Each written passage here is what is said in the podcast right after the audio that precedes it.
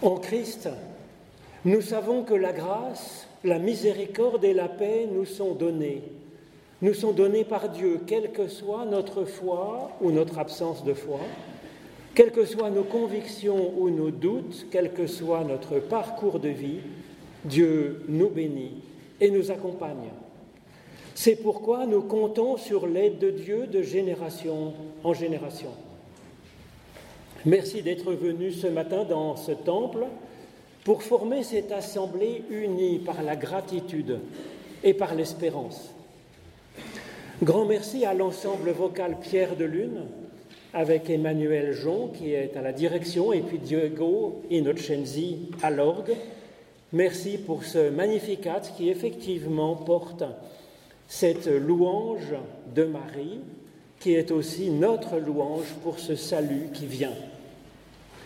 Alors pour ce dimanche de l'escalade, je vous propose de chanter un psaume guerrier, donc le chant du psaume 68 dans notre psautier, page 82, que Dieu se montre seulement, qui est voilà, dans, dans l'espérance du secours de Dieu à nos côtés, dans nos combats, dans nos difficultés. Je vous propose de prendre ce psaume, page 82 les trois premières strophes.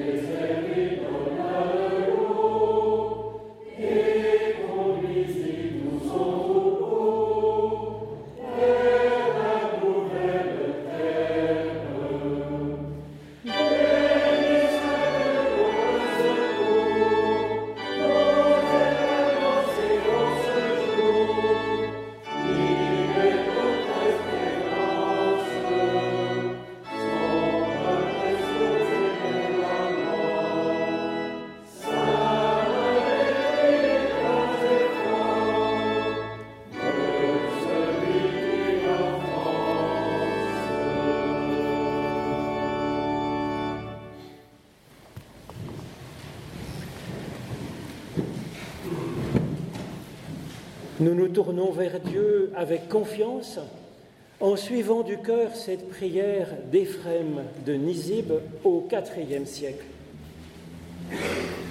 Seigneur, convertis-moi et pardonne-moi.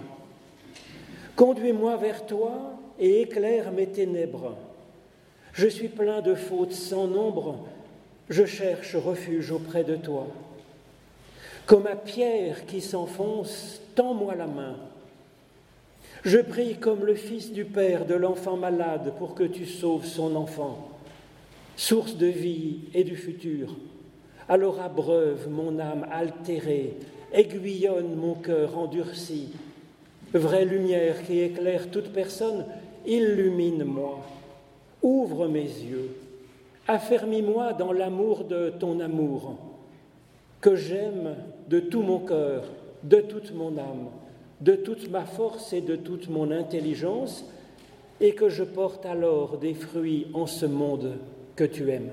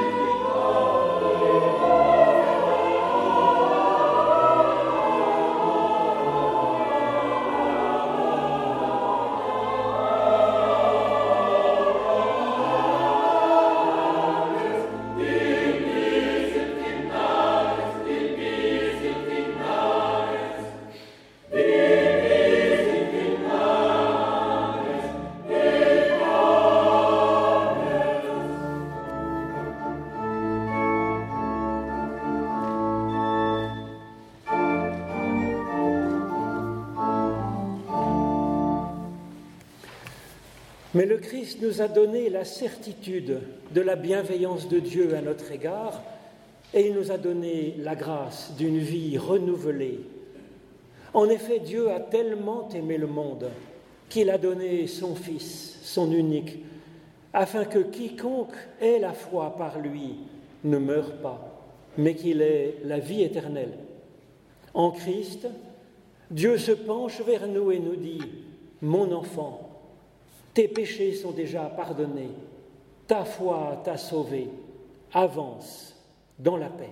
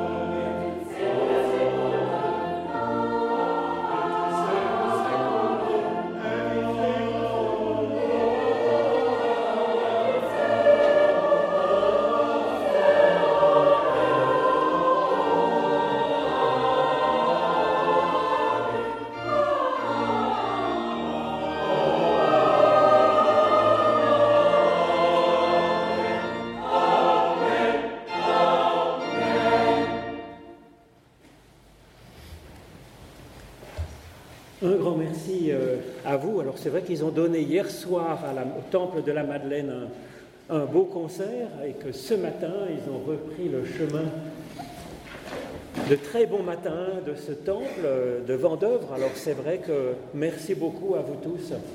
C'est pas forcément évident non plus de chanter de bon matin quand il fait froid, donc euh, vous nous réjouissez et c'est pour nous un privilège.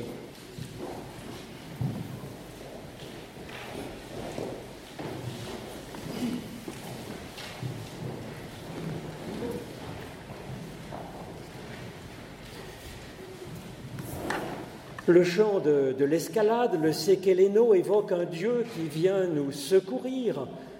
Sekeleno, celui qui est en haut, le maître des batailles, qui se moque et se rit des canailles.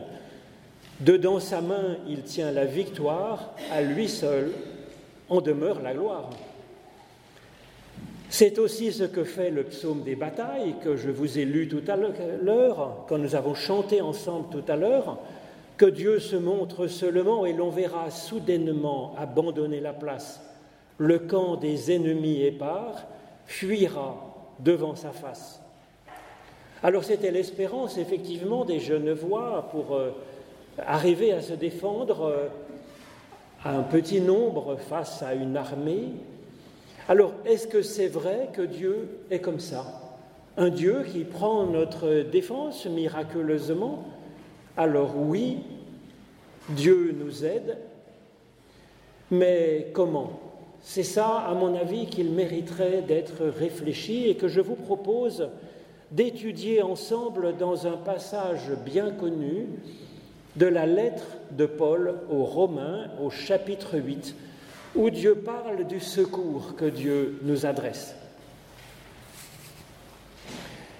L'Esprit vient au secours de notre faiblesse, car nous ne savons pas ce qu'il convient de demander dans nos prières. Mais l'Esprit lui-même intercède par des soupirs inexprimables. Et celui qui sonde les cœurs sait ce que cherche l'Esprit. C'est selon Dieu qu'il intercède en faveur des saints. Nous savons d'autre part que tout coopère pour le bien de ceux qui aiment Dieu, de ceux qui sont appelés selon son projet. Car ceux qu'il a connus d'avance, il les a aussi destinés d'avance à être rassemblés à l'image de son Fils, de sorte que celui-ci soit le premier-né d'une multitude de frères et sœurs. Et ceux qu'il a prédestinés, il les a aussi appelés. Et ceux qu'il a appelés, il les a aussi justifiés. Et ceux qu'il a justifiés, il les a aussi glorifiés. Que dirons-nous donc à ce sujet Si Dieu est pour nous, qui sera contre nous Lui qui n'a pas épargné son propre Fils, mais qui l'a donné pour nous tous, comment ne nous donnera-t-il pas aussi gratuitement tout avec lui Qui accusera ceux que Dieu a choisis C'est Dieu qui justifie. Qui condamnera c'est Jésus-Christ qui est mort bien plus, étant éveillé, il est assis à la droite de Dieu et il intercède pour nous. Qui nous séparera de l'amour du Christ? La détresse ou l'angoisse? Ou la persécution? Ou la faim? Ou le dénuement? Ou le péril? Ou les armes? Ainsi qu'il est écrit, à cause de toi, on nous met à mort en permanence. On nous considère comme des moutons à l'abattoir. Mais dans toutes ces choses, nous sommes plus que vainqueurs par celui qui nous a aimés.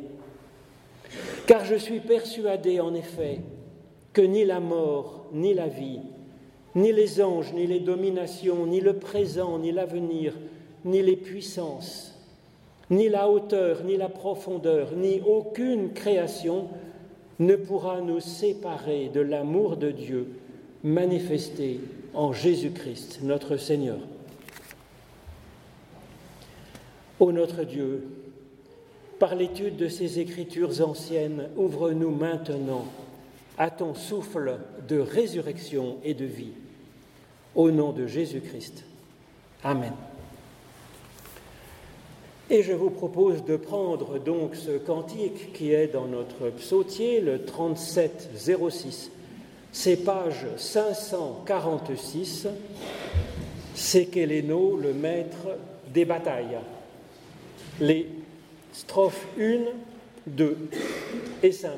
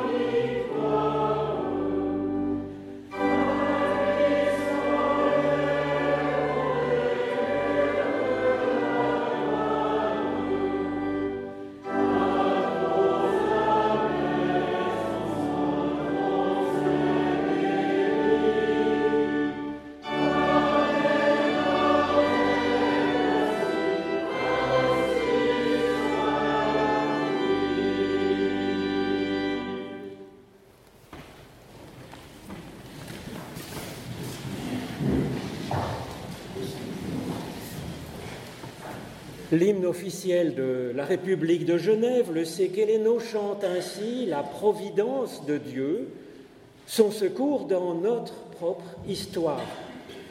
C'est celui qui est en haut, le bon Dieu, qui tient dans sa main la victoire.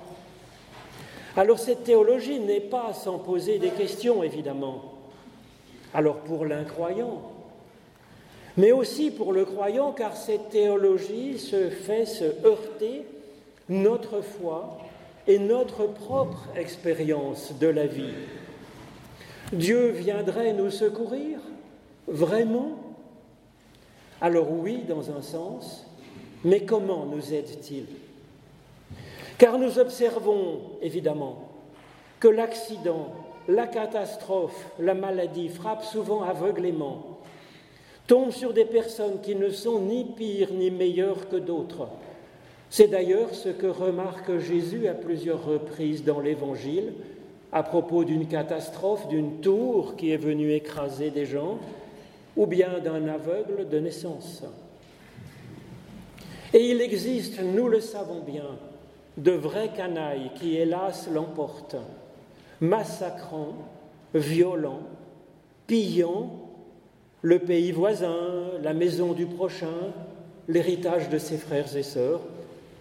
Alors les athées ont beau jeu de nous dire alors face à ces événements, alors, où est-il votre Dieu? C'est ce que dit aussi le psaume 115 de la Bible. Mais ce n'est pas toujours l'athée goguenard à nos côtés qui dit ça, c'est à l'intérieur de nous-mêmes souvent notre propre conscience qui nous crie cela quand le mal nous frappe, nous, ou bien ceux que nous aimons.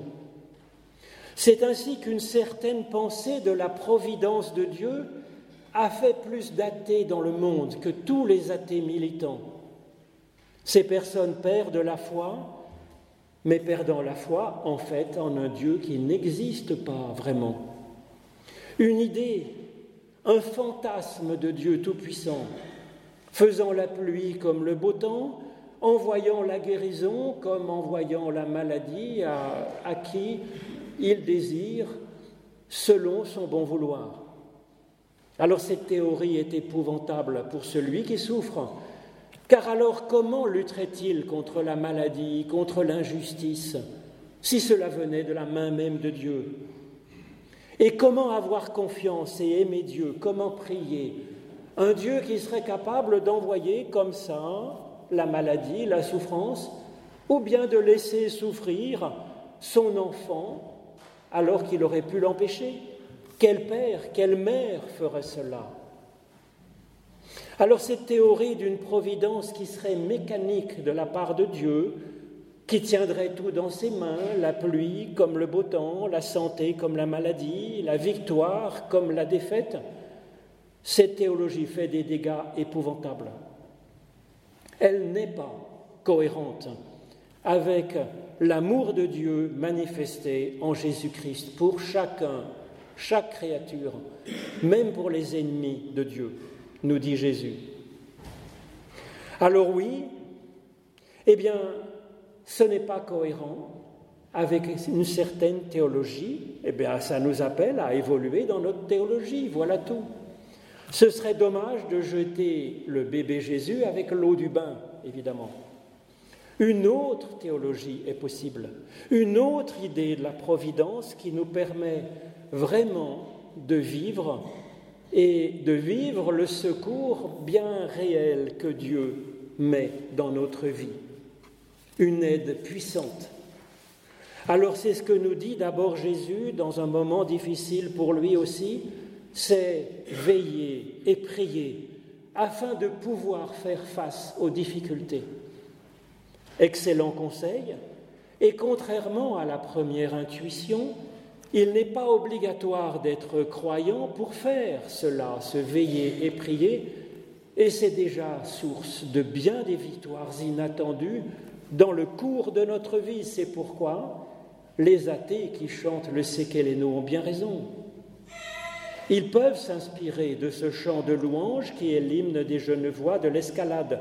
Regardez vers le haut, vers Sekeleno, comme le suggère ce, cantique.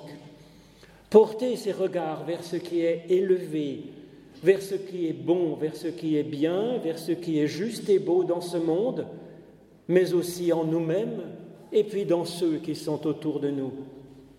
Cette simple pratique de la pensée positive est certes un peu basique, mais c'est déjà un veillé qui est source de bien des victoires dans notre existence. Ça devient même, cette observation, un début de prière. Si l'on cherche non pas simplement ce qui est bien dans notre vie, mais que ce qui est source de bien, ce qui a pu nous aider effectivement dans notre passé, à emporter des victoires contre des choses qui étaient négatives, entre des choses qui nous blessaient, qui nous tuaient dans l'obscurité, comme par revers. Alors chercher cela, c'est chercher ce qui a été pour nous le maître des batailles, qui a tenu dans sa main la victoire. Discerner ce qui a été en nous un secours dans la peine. Et puis ensuite nous recentrer sur cette source de, de, de remontée, de résurrection dans notre existence. Nous avons là déjà un premier degré du veiller et prier de Jésus et c'est vrai que c'est une grande aide sur le chemin de notre vie, c'est une sagesse pratique qui s'exerce. Mais il y a bien plus, évidemment, dans ce veiller et prier de Jésus. Dieu n'est pas simplement un mot valise pour dire ce qui est positif et source de mieux dans notre vie. Une fois que l'on a abandonné l'idée trompeuse d'un Dieu magicien qui serait quelque part dans le ciel, qui tiendrait dans sa main la pluie et le beau temps, il serait bien dommage d'aller à l'autre extrême et de perdre cette dimension de transcendance qu'est Dieu. Une force une inspiration, un acte de création qui survient dans le cours des événements et qui dépasse tout ce qu'offre comme ressource la sagesse humaine et ses exercices comme la méditation, l'exercice de la réflexion, ce qui est par ailleurs très important évidemment. Et c'est ce dont Paul parle ici avec ce texte d'une puissance tragique et d'une profondeur formidable. Manifestement, Paul y met ses tripes, toute sa force, sa conviction, son expérience de la foi et du secours de Dieu dans ses propres batailles. D'un côté, il souligne que Dieu agit puissamment pour nous, nous rendant vainqueurs, de sorte qu'aucune force ne pourra nous emporter.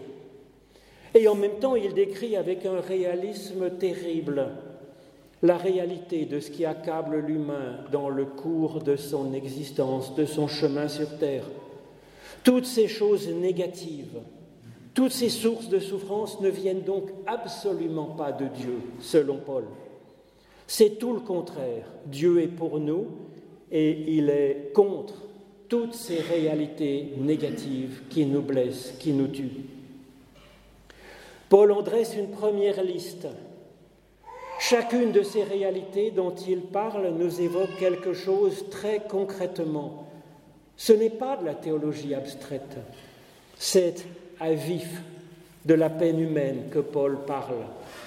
Qui nous séparera de l'amour du Christ, nous dit-il La détresse ou l'angoisse, ou la persécution, ou la faim, ou le dénuement, ou le péril, ou les armes.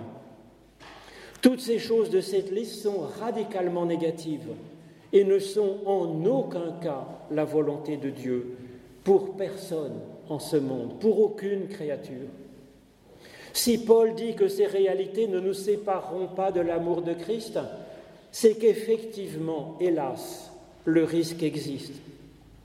La détresse trop envahissante, l'angoisse trop profonde, la persécution, la faim noire, le dénuement, le péril, la violence.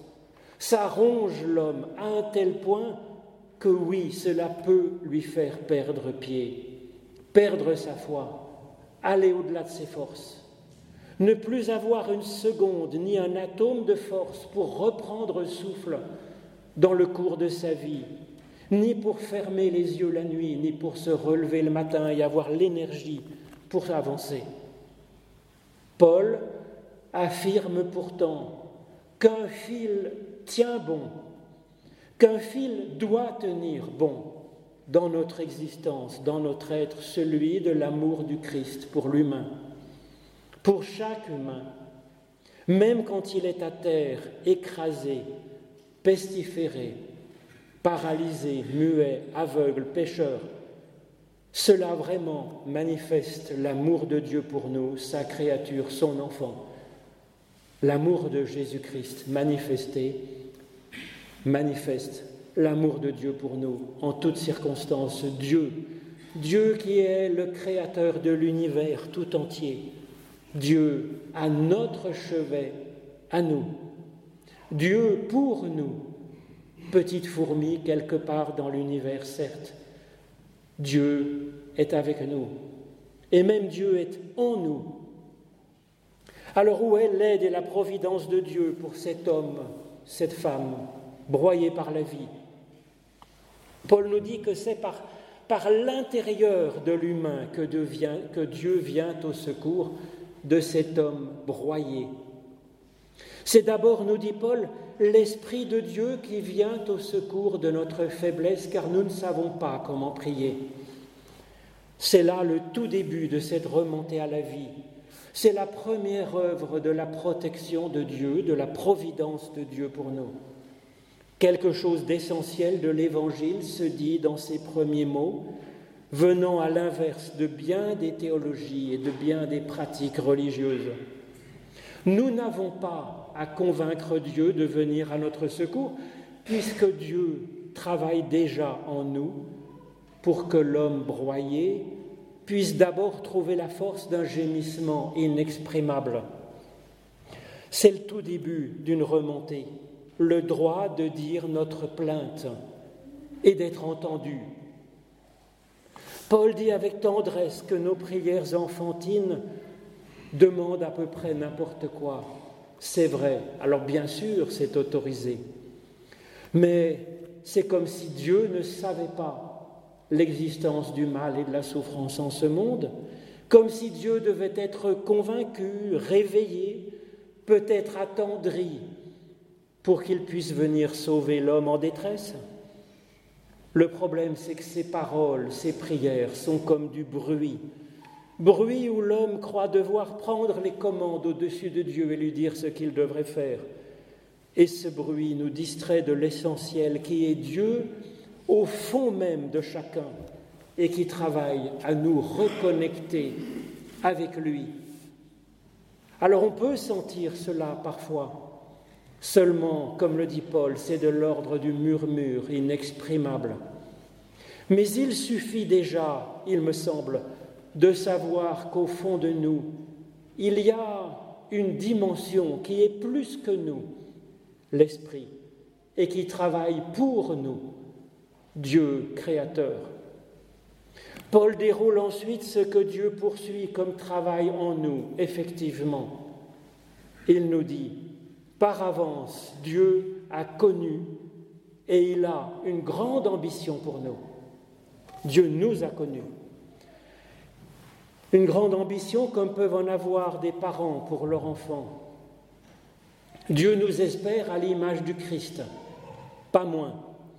Alors évidemment, il ne s'agit pas pour nous d'aller nous promener dans les rues en débitant des paraboles. Ça, c'était la vocation particulière propre à Jésus, c'était son style. L'espérance de Dieu pour nous est que nous participions à ce que le Christ a apporté au monde, c'est-à-dire un salut pour le monde, pour tous. Alors que nous le fassions à notre façon, là où nous sommes, à notre mesure, en faisant notre part dans l'avancée du monde, en ce monde qui est notre monde, car nous en avons hérité. Paul dit un peu plus haut dans le texte que nous sommes co-héritiers de ce monde avec Christ. Telle est donc notre trajectoire, partant de la personne incapable même de prier correctement, ou bien prise par la détresse, par l'angoisse, par la persécution, la faim, le dénuement, le péril, la maladie, les armes.